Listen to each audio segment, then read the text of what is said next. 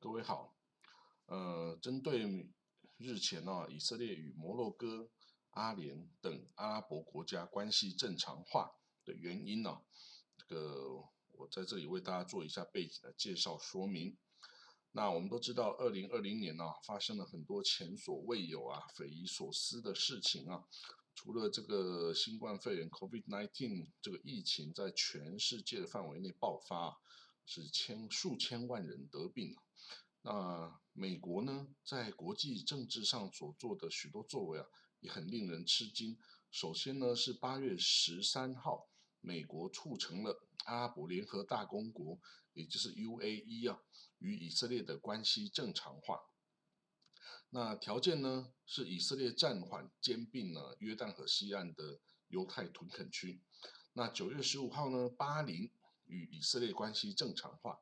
十月二十三号，苏丹与以色列关系正常化。十一月二十三号的以色列总理啊，纳坦雅胡，纳坦雅胡访问了沙地阿拉伯。那十二月十号啊，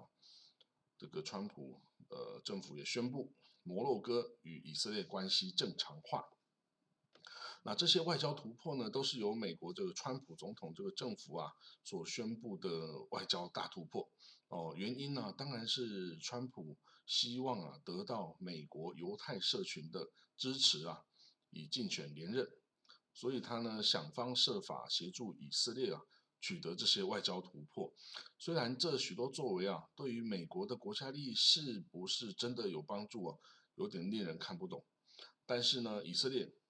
可以让美国总统啊，为了他这样子奔波忙碌啊，呃，为了这个以色列的外交突破来尽这么大的心力啊，也可以说真的是非常的了不起。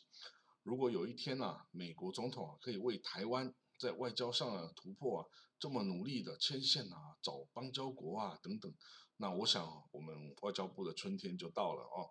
好，那大家应该很好奇，这些阿拉伯国家到底发生什么回事？怎么会突然转念？希望和以色列人交朋友。那过去几十年来啊，他们支持穆斯林兄弟，也就是巴勒斯坦的立场啊，怎么办？难道这是一场游戏，一场梦？那又是谁的梦呢？一九四八年五月十四号，以色列建国。那隔天呢，第一次阿拉伯联军就进攻以色列，那当然是失败的。第二次的以阿战争是一九五六年苏伊士危机。苏伊士运河危机，第三次的以阿战争是一九六七年的六日战争。那以色列打下约旦河西岸、东耶路撒冷、加萨、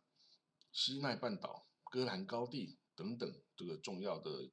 这个领土啊。第四次以阿战争是一九七三年的赎罪日战争，以色列先败后胜啊，十分惊险。第五次的以阿战争是一九八二年第一次黎巴嫩战争。以色列军队啊攻入了黎巴嫩那为了驱逐这个巴解啊巴勒斯坦解放组织啊，那最后把他们驱逐到突尼西亚去了。其实之后啊还有非常多的这个战争啊冲突啊，但因为埃及和约旦已经和以色列啊达成了和平协议，不再战争打仗了，因此呢阿拉伯联军已经不太可能再有这种组成的可能性。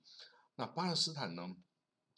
虽然他是受以巴冲突这个压力比较大的一方啊，而且同样是穆斯林的关系啊，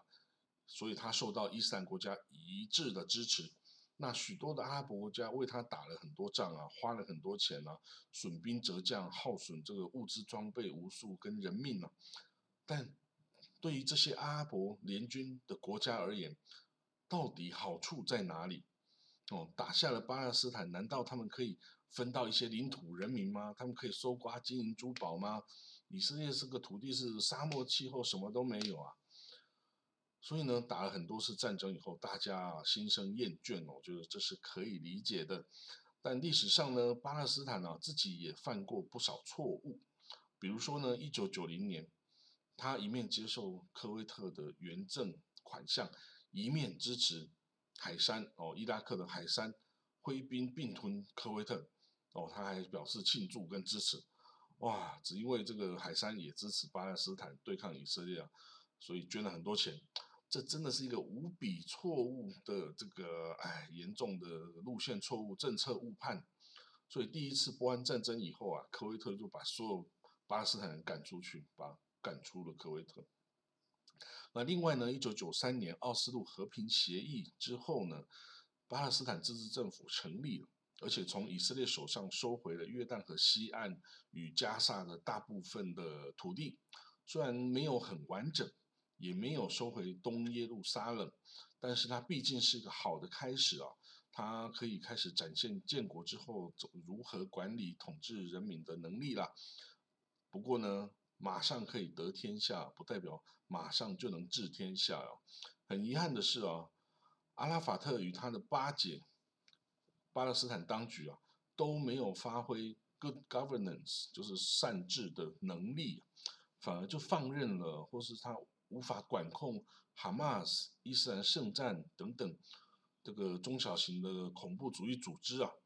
就对这个以色列跟犹太人一直不断的进行攻击。那以色列呢？他在无法取得足够安全的状态下，他一定也只能发挥更大的武力来压制所有巴勒斯坦的异议声音呢。